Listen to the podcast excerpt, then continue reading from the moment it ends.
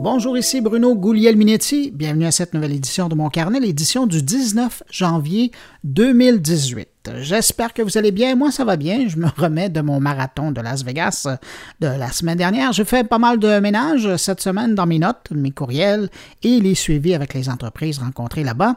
Pour être bien honnête avec vous, je pense que normalement, j'aurais dû faire une pause cette semaine juste pour décanter de tout ce que j'ai vu, mais euh, je vous avais promis d'être là la semaine dernière, alors j'y suis. Mais euh, aujourd'hui, quand même, ce sera une édition écourtée de mon carnet. Je vais évidemment revenir sur euh, des trucs que j'ai trouvé intéressants cette semaine dans l'actualité. Ensuite, on va aller rejoindre Jean-François Poulain pour écouter son entrevue avec un expert de l'expérience utilisateur qui travaille à New York pour le service d'organisation de réunions Meetup. Vous allez voir, pardon, l'entendre, c'est fort intéressant comme entrevue, notamment parce qu'on découvre l'importance de tester et retester et retester les choses. Et vous allez l'entendre, ça vaut vraiment la peine dans certains cas, en tout cas quand on regarde l'exemple de Meetup. Et puis en fin de mon carnet, il y a euh, Stéphane Ricoul, lui, qui sera là pour parler de crypto-monnaie et de réglementation. Avant de passer à l'actualité numérique de la semaine, permettez-moi de saluer particulièrement trois auditeurs de mon carnet. Cette semaine, Alassane Conné, Stéphane Trudeau et Gabriel Ferland. Merci à vous trois d'écouter mon carnet. Et puis, bien évidemment, merci à vous qui m'accueillez aujourd'hui entre vos deux oreilles.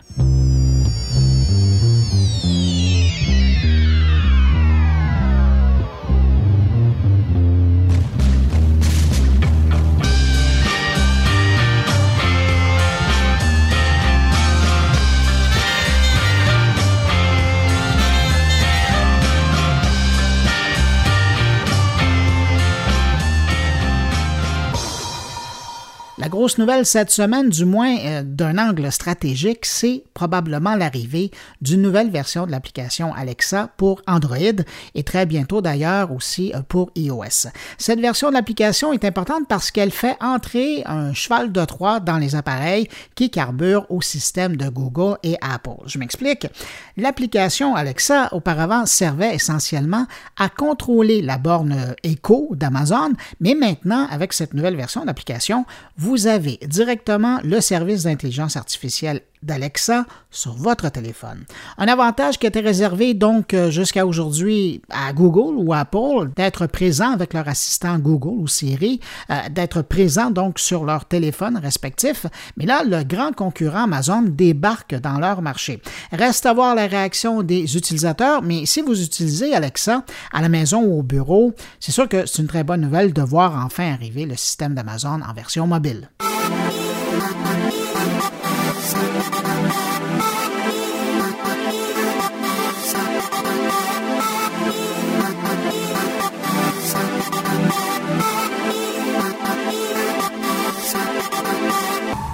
Tiens, parlant de Google, Siri et Alexa, j'ai vu au CES un appareil tout petit euh, qui permet d'utiliser les trois services à même cet appareil. C'est euh, gros comme une pagette pour ceux qui connaissent l'appareil et ça permet d'interpeller le service de son choix. J'ai contacté la compagnie pour tester la chose, alors donc je vais vous en parler dans quelques semaines. Mais donc ça existe cet appareil-là qui permet de prendre un, deux ou trois services euh, d'assistance intelligente à même, même appareil.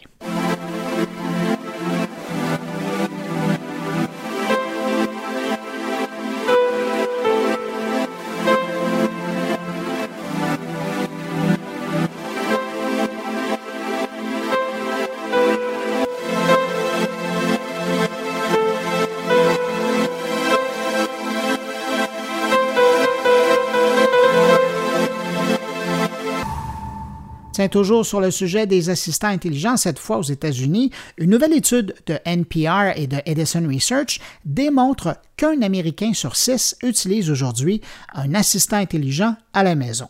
Ça semble vouloir confirmer une tendance annoncée par le groupe Gartner qui affirmait il n'y a pas tellement longtemps de son côté que d'ici 2020, 75% des foyers américains détiendront un assistant intelligent. Pas de surprise donc, euh, c'est le système Alexa d'Amazon et l'assistant de Google qui dominent le marché. Évidemment, on ne parle pas de Microsoft ou Apple encore parce que les deux n'ont pas encore mis sur le marché leur appareil pour la maison. Mais du côté d'Apple, ça serait une question de jour avant la sortie du fameux HomePod. À quoi peut bien servir maintenant euh, ces bornes intelligentes? Eh bien, les gens, selon cette étude, euh, qui en possèdent les utilisent pour différentes fonctions. Mais les plus importantes dans l'ordre, 39% des utilisateurs ont remplacé leur bonne vieille radio par la borne, 34% des utilisateurs utilisent la borne plutôt que leur téléphone pour accéder à de l'information et 30% utilisent leur borne plutôt que la télé pour trouver de l'information. Mais le chiffre le plus important de cette enquête, c'est probablement le chiffre 65, parce que 65% des répondants disent ne pas souhaiter revenir à leur vie sans leur borne. Et euh, je les comprends parce que c'est bien utile une fois qu'on prend l'habitude de l'utiliser pour des choses courantes de la vie.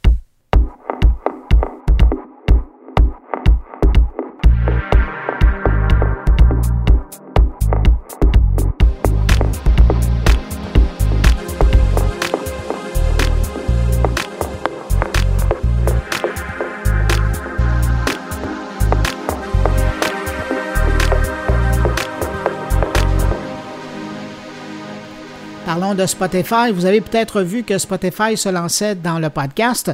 Je pense que euh, l'info remonte à une semaine maintenant. Eh bien, on en sait un peu plus sur la nouvelle section podcast de Spotify. Baptisée Spotlight, la nouvelle section va offrir des podcasts classiques, si je peux prendre l'expression, mais également un nouveau format de podcast plus, si vous voulez, qui va inclure au son euh, des photos, de la vidéo et du texte.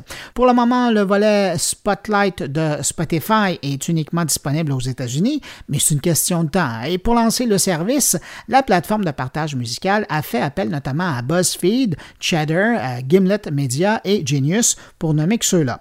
Et euh, pas mal enthousiaste sur ce service podcast nouveau genre de Spotify, le rédacteur en chef de BuzzFeed va jusqu'à comparer l'effet que pourrait avoir Spotlight à celui qu'a eu la chaîne MTV pour le monde de la musique dans un autre siècle. En tout cas, on verra bien.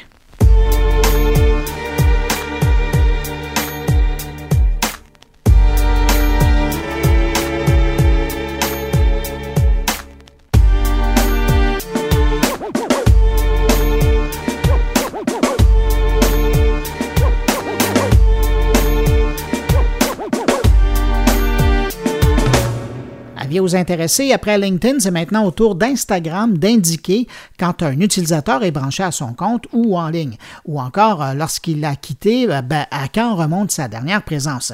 Si vous n'aimez pas laisser ce type d'informations circuler, ben, sachez que sur Instagram, vous pouvez désactiver cette fonctionnalité qui est activée par défaut. Pour ce faire, vous passez par les paramètres de votre compte et vous désactivez la fonction Afficher le statut en ligne.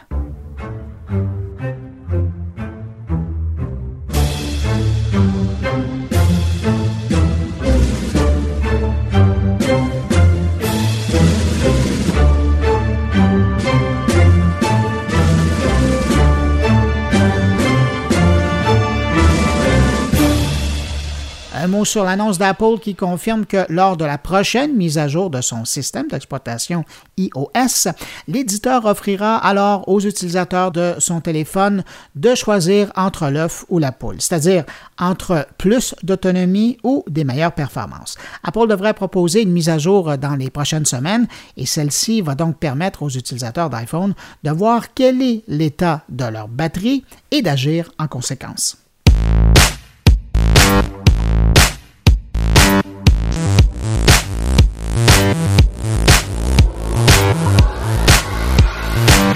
Un mot euh, sur Facebook en terminant ce bloc d'informations. Préparez-vous à voir un déluge d'histoires éphémères débarquer sur euh, Facebook. C'est que la plateforme mondiale va bientôt permettre de publier des stories depuis un ordinateur. Donc, les publications éphémères qui n'existent que pendant 24 heures ne seront plus seulement réservées aux utilisateurs de téléphones intelligents. Ça veut donc dire que votre tante ou votre oncle qui se passionne pour les chats ou les belles photos, eh bien, ils pourront désormais eux aussi publier des histoires éphémères pour le plus grand plaisir de leurs amis et de leur famille. Mais là, je parle de photos, d'illustrations, mais la vidéo aussi sera incluse. Donc, on pourrait voir des gens faire des billets vidéo qui disparaîtraient après une journée en ligne. Hâte de voir les nouvelles utilisations que les gens vont trouver aux stories faites à partir des ordinateurs.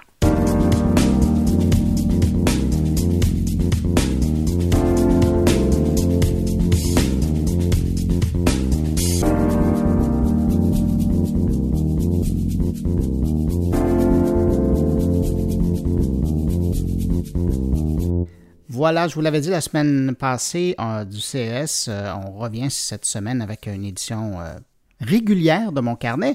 Et quand on parle d'une édition régulière de mon carnet, c'est quoi la bonne habitude qu'on a? C'est de retrouver Jean-François Poulain qui nous parle de quelque part à Montréal. Salut Jean-François. Quelque part dans l'est de Montréal, ton petit régulier de Jean-François revient à la charge. Bonjour Bruno. Salut, très heureux de te retrouver. Bonne année 2018 pour de vrai, je ne l'avais pas souhaité. Hein? Bonne année 2018 à toi et à tout le monde qui nous écoute. C'est la première fois que je reviens euh, en 2018, effectivement. Et puis, euh, plein de UX intéressants et, euh, pour la nouvelle année. L'année va être intense, comme le sont toutes mes années. hey, Jean-François, cette semaine, c'est intéressant parce que tu nous parles de moi, je pourrais qualifier ça d'un géant de la Réunion. C'est une plateforme que les gens connaissent sur Internet. Je parle de Meetup. Et tu as rencontré euh, quelqu'un là-bas qui s'intéresse à l'interface, à l'expérience que les utilisateurs peuvent avoir. Puis, euh, je, je, vais le dire tout de suite, là, longue entrevue, mais entrevue fascinante vraiment intéressante sur toute la démarche de l'entreprise. En tout cas, si des gens sont en train de développer une application, un service en ligne, écoutez cette entrevue-là. Moi, j'ai eu la chance de le faire. Tu me l'as envoyé avant. Et euh, on apprend des choses. Tu sais, les gens, je vais te faire un compliment. Les gens aiment ça, ton segment puis tes rencontres, parce qu'on a l'impression d'apprendre des choses et, par la suite les appliquer dans nos projets. Ben, ça, c'est le genre d'entrevue qui laisse des traces. C'était une longue entrevue. J'ai dû couper. le mieux que j'ai pu faire, effectivement, c'est quoi, 16, 17 minutes. Puis c'était, c'est du, bonbon parce qu'effectivement, Maxime, Maxime Leroy, euh, qui m'a été référé, c'est un ancien diplômé de l'école de Nantes. Euh, de Nantes Atlantique en France. Et puis, bon, j'ai un petit réseau de contacts à travers ça que j'exploite. Je connais les, gens là-bas qui sont venus nous voir à Montréal. Euh, Et que tu salues au passage? Que je salue au passage. Et euh, puis c'est ça, ils m'ont mis en contact avec plusieurs personnes qui sont des diplômés, qui s'éparpillent parce qu'ils visent beaucoup à, faire faire des stages à leurs étudiants dans le monde entier, Hong Kong, euh, euh, New York, enfin un peu partout. C'est drôle parce que dernièrement, ils ne semblaient pas considérer Montréal comme l'étranger. oui, c'est vrai, c'est l'autre bord de l'Atlantique. oui, vous pourriez leur faire faire des stages aussi. Pour eux, c'est une extension de l'Europe. Tant mieux, c'est une espèce de compliment. Bon, ça va. c'est quand même bon. Et puis, c'est ça, Maxime, lui, est à New York dans un géant, effectivement. C'est un géant que je pense qu'on ignore un peu parce qu'il est là dans le portrait depuis longtemps. Ça fait de 15 ans qu'il mhm. existe euh, Meetup. Ils ne vont pas chercher de revenus en publicité, euh, seulement sur les inscriptions des gens qui organisent des événements. Donc, leur modèle d'affaires est, très précis et respecté. Et puis, euh, donc, ils améliorent leur processus. Ils ont un lab à l'interne de personnes spécifiquement travaillant à l'amélioration des processus. Donc, du UX, des gens marketing, des gens euh, business, dont Maxime, qui est product lead pour eux autres. Et puis, c'est vraiment intéressant parce qu'on parle exactement des processus qu'on a parlé dans les derniers mois avec tous les autres invités, d'amélioration par le test et même très en amont en se posant la question pourquoi on fait ça? Pourquoi on fait ce processus-là? Et puis, ça l'amène, lui, à faire des tests, à, des, des, tests qualitatifs des tests quantitatifs. Il les décrit très bien dans l'entrevue. Puis la conclusion de l'amélioration de ce processus-là, c'est encore plus intéressant. Il nous dit que ça allait améliorer le processus par 50% Parfois, dans le web, dans les compagnies d'assurance et autres, ils vont faire des petites manips au niveau du site pour l'améliorer de 5, 6, 7 Et c'est un grand succès. Là, ils ont amélioré leur truc de 50% Ça représentait des, dizaines de milliers d'inscriptions en plus. Donc, c'était vraiment, une, petite entrevue que j'ai vraiment beaucoup aimé faire avec Maxime. Ben, écoute, Jean-François, on ne va pas euh, attendre plus longtemps. On va écouter l'entrevue. Je te remercie pour cette rencontre-là parce que, je le dis, c'est un bon 17 minutes bien investi qui va sûrement avoir des conséquences sur votre façon d'envisager euh, le développement ou l'amélioration de ce que vous avez déjà entre les mains et que ça soit en ligne ou même que ça soit euh, quelque chose de très physique. Euh, la, la, démarche est là et est intéressante. Alors Jean-François, merci beaucoup pour cette entrevue. On se retrouve la semaine prochaine. Merci beaucoup, Bruno. Je serai là la semaine prochaine. Salut. Bye. Alors, on se parle, euh, moi de Montréal et toi de New York. Euh, j'ai voulu t'interviewer parce que tu es le product lead chez Meetup. J'ai trouvé ça très intéressant parce que c'est assez rare qu'on interviewe ou qu'on trouve en fait des product leads qui sont de formation euh, en expérience utilisateur. Et t'en es un. Je voulais te demander, qu'est-ce qui fait que c'est mieux d'avoir quelqu'un qui est que, que, nos formations que quelqu'un qui serait, par exemple, parce qu'on en voit encore beaucoup, qui serait programmeur ou programmeur analyste? Moi, ce que j'ai remarqué euh, à Meetup et dans mes expériences euh, précédentes, c'est que euh, qu'on soit en start-up ou, ou en agence ou dans des, dans des entreprises plus matures, à partir du moment où on construit un produit et que l'équipe est suffisamment grande pour avoir un product manager, on se retrouve souvent avec des, des, des d'anciens contributeurs individuels qui venaient soit d'un profil business et d'une business school, soit d'un profil ingénieur qui était voilà programmeur et qui sont passés sont passés product manager, soit assez récemment effectivement des, des designers. Et ce que ce que je trouve euh, intéressant à, Meetup, il y a un bon mix euh, justement entre euh, on doit être une dizaine en tout de product managers et, et assez bien répartis en termes de des études et des expériences qu'ils ont eues avant et du métier qu'ils ont réellement appris avant d'être product manager. C'est assez bien réparti.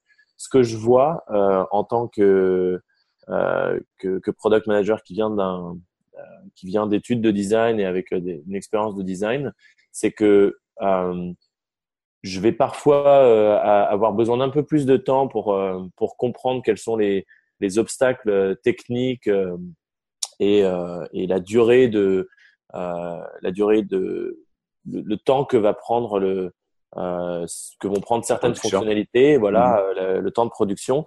par contre, je pense que ce qu'on fait vraiment très bien quand on quand on est des spécialistes de l'expérience utilisateur, c'est de c'est de répondre à la question du pourquoi. C'est-à-dire pourquoi est-ce qu'on crée cette fonctionnalité?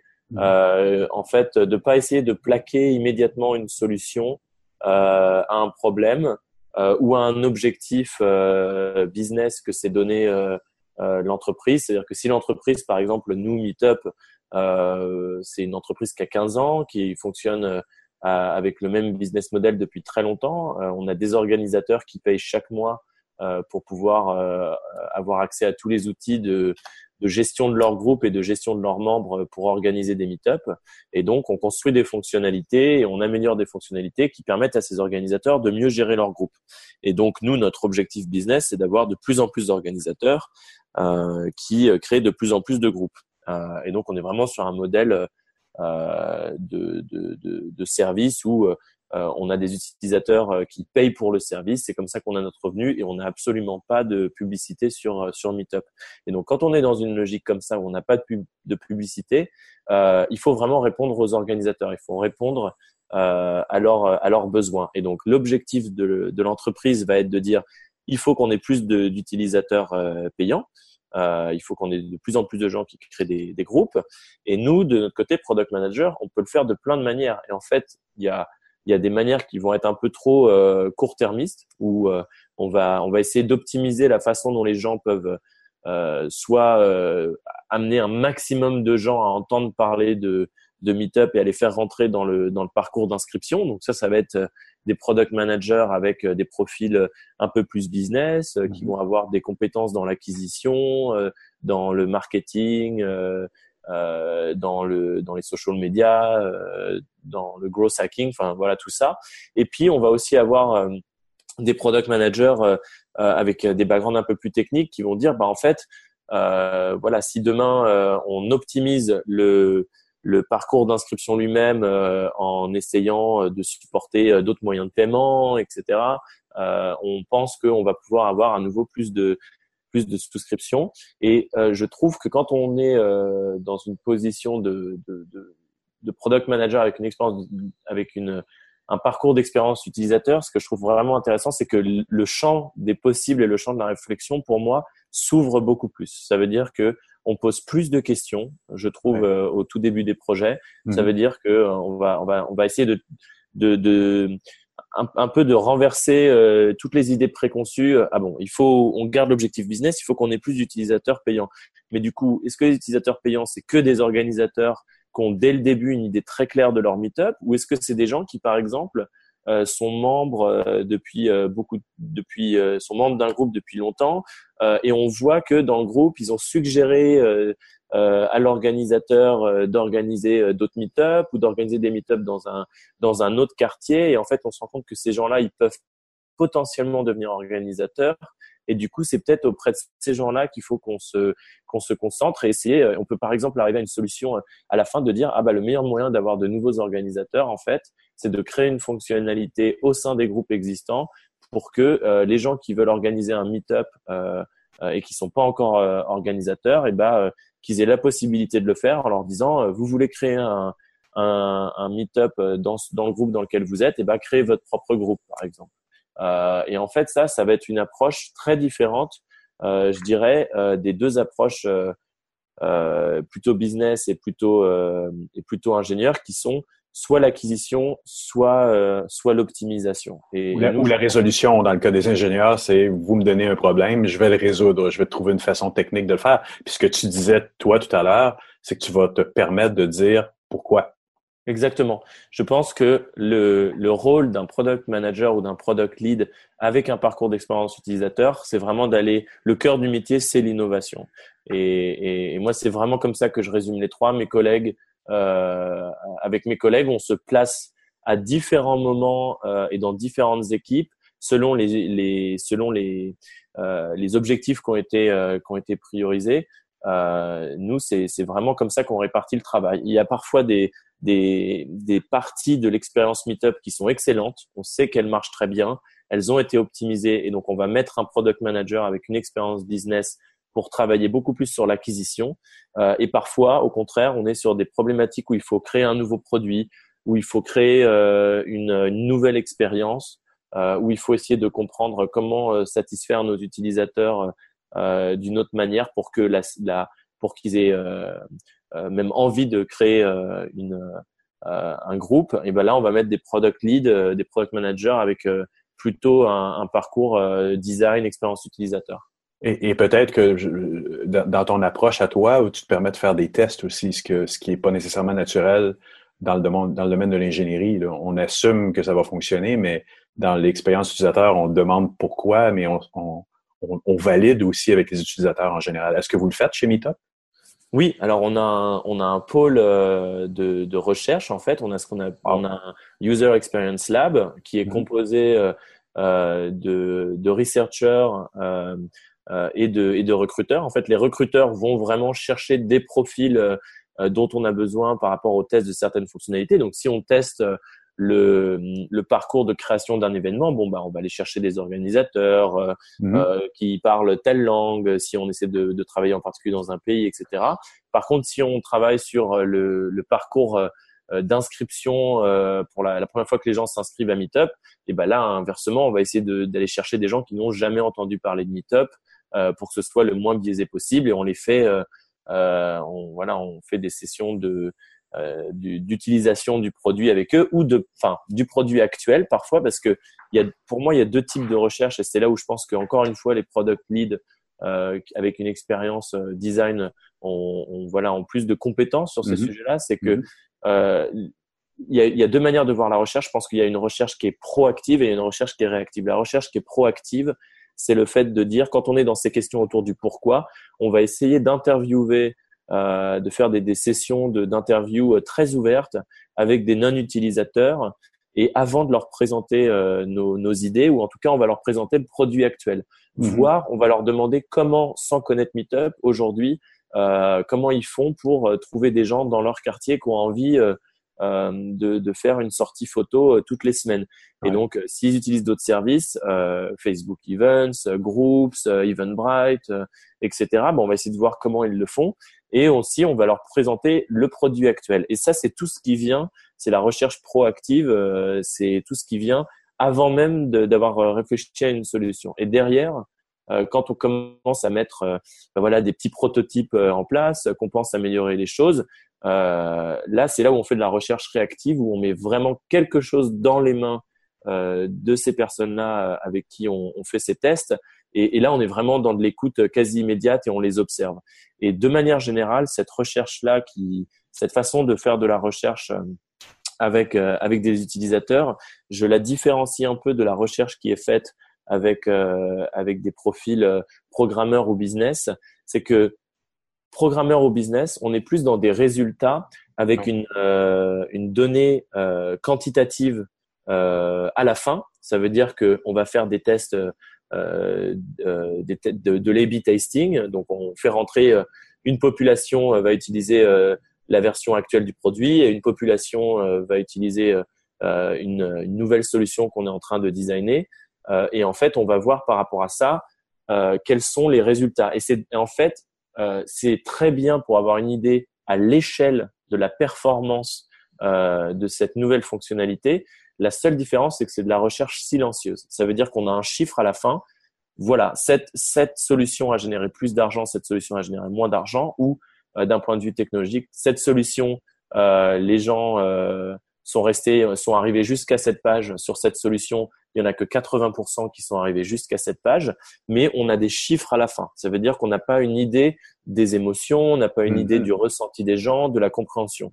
Alors que des, des, des product leads qui ont une expérience plus design, euh, ils ont besoin d'être euh, accompagnés euh, par des data scientists, par des, par des profils qui vont être capables de faire de la recherche quantitative et de la recherche avec des objectifs de performance par contre, je pense qu'on a beaucoup plus d'expérience et de compétences pour aller chercher, euh, pour aller au cœur du problème. Ça veut, pour, pour, euh, pour te donner un exemple très concret, quand on a travaillé sur euh, euh le, le, parcours d'inscription euh, sur le site Meetup, on demande aux gens qui s'inscrivent sur le site Meetup de choisir des catégories. Donc, on a 24 catégories. Les gens choisissent des catégories et ensuite, dans ces catégories, le deuxième écran, c'est de choisir des, euh, des sujets encore un peu plus précis parmi ces catégories. Et, et ensuite, derrière, la troisième étape, c'est de choisir des groupes qu'on leur suggère. Et en fait, à la toute fin, euh, il n'y avait rien d'autre. Ils arrivaient sur le site et ils avaient rejoint des groupes. Et on s'est rendu compte en faisant de la, de la recherche euh, euh proactive avant, euh, vraiment, de, en, leur, en leur demandant mais comment vous, comment vous fonctionnez? Comment est-ce que vous savez ce que vous avez envie de faire? Comment est-ce que vous, avez, vous, vous vous occupez vos week-ends. Vraiment des, des, questions qui vont au cœur de, euh, de pourquoi est-ce qu'on doit améliorer ce parcours mhm. d'inscription. On s'est rendu compte que les gens avaient des, des, des façons de, de, réfléchir qui étaient plus, bah, j'ai envie de, j'ai envie de sortir dehors. Euh, j'ai envie de retrouver des gens dans un bar. J'ai envie, euh, euh j'ai envie d'apprendre un, un, nouveau langage ou de le pratiquer. Et nous, le problème, c'est que tous nos noms de catégories étaient écrits euh, en mode euh, art, ouais. euh, cinéma, etc. Et ça donnait mm. pas d'idée aux gens de art. Ça veut dire que je fais de l'art, c'est une démarche créative ou c'est pour aller dans une galerie pour aller le voir ou c'est pour apprendre? Ça peut être plein de choses. Ouais, donc, ouais, par exemple, on a entièrement renommé toutes nos catégories pour que les, les, les, noms des catégories soient basés sur des actions. Donc, on a amélioré grâce à la recherche qualitative.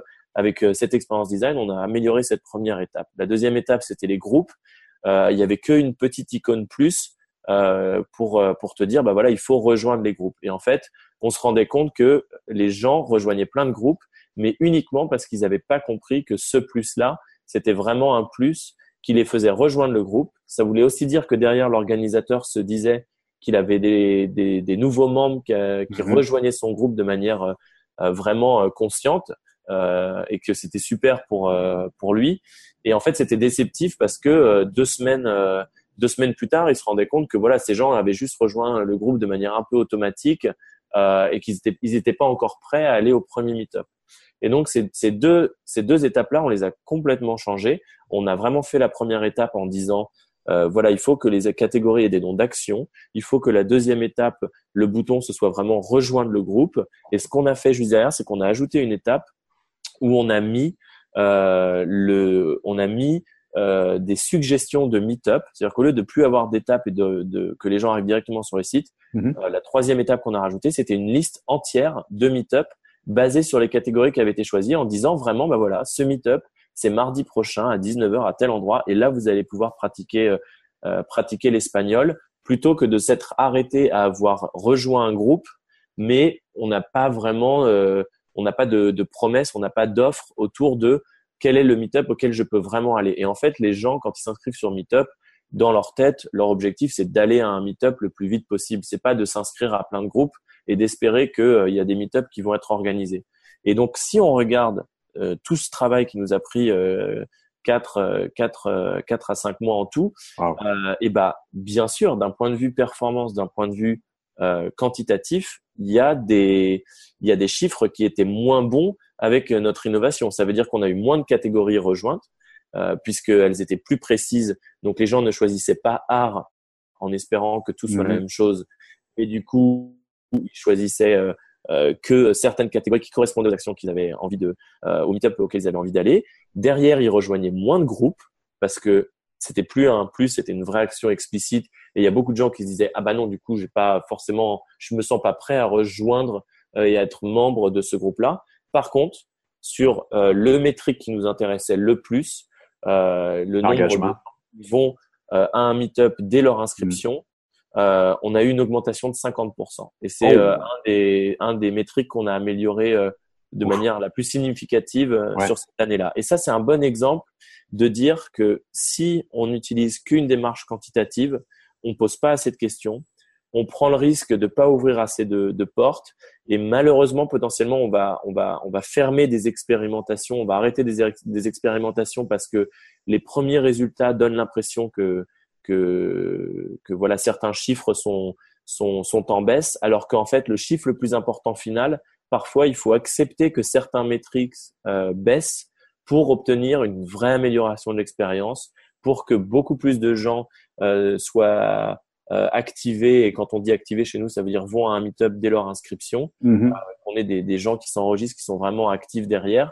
Et mais surtout qui sont des gens actifs derrière, qui ont plus de valeur euh, dans le long terme, qui voient en tout cas plus de valeur dans notre service sur le long terme parce qu'ils ont ils sont un peu perdus dans cette masse de choix. Et, et ça, je pense que euh, c'est là où des, des product leads avec une expérience de recherche utilisateur, de questionnement du problème qu'on essaie vraiment de résoudre et, et, et d'approche du, du, du, prototype euh, euh qualitatif euh, et pas que de l'analyse quantitative. Je pense que c'est là où, où on, où, on, marque le plus de points Maxime, je voudrais te remercier. Ben, écoute, merci beaucoup, Jean-François, et puis à bientôt à Montréal. Absolument. Merci.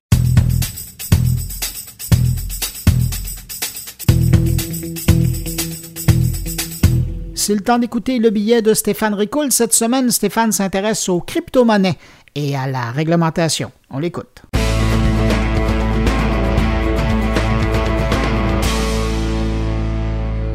Bonjour.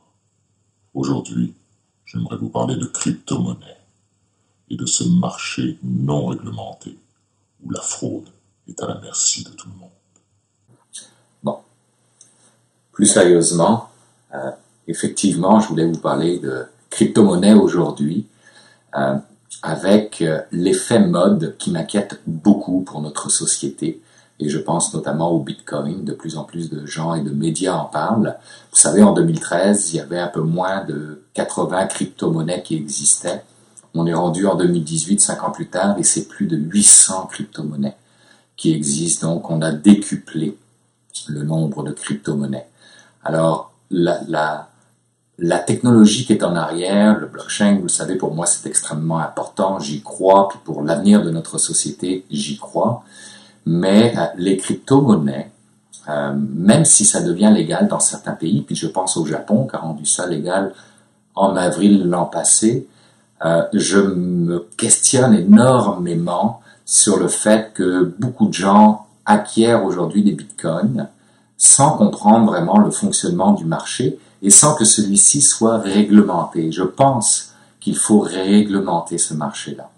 Alors quand je vois euh, des, gens qui vendent leurs actifs immobiliers, notamment en Floride, et qui les vendent en Bitcoin. Quand j'entends parler le propriétaire de mon propre salon de coiffure qui me parle d'investissement dans le domaine du Bitcoin, ben, je me questionne beaucoup sur qu'est-ce que ça va devenir cela. Alors, j'ouvre la conversation aujourd'hui. Euh, je vous invite à commenter, à me donner, euh, à me faire part, pardon, de vos opinions par rapport à cela mais j'invite aussi le gouvernement et probablement le futur Conseil numérique à se positionner euh, par rapport aux crypto-monnaies et à la réglementation de celles-ci. Donc, merci beaucoup et à bientôt. Au revoir.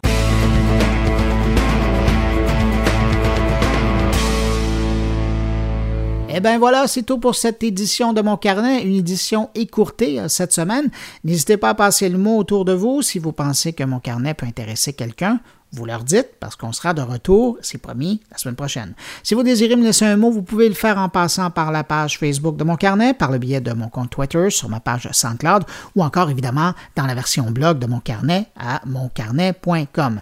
Merci d'avoir été là. Je vous rappelle que vous pouvez trouver mon carnet chaque semaine sur iTunes, Google Play, Balado Québec, Réseau, TuneIn Radio, Player.fm, peut-être bientôt sur Spotify et évidemment à la maison sur la plateforme SoundCloud. Excellente semaine, je vous retrouve vendredi prochain pour une édition régulière de mon carnet. Au revoir.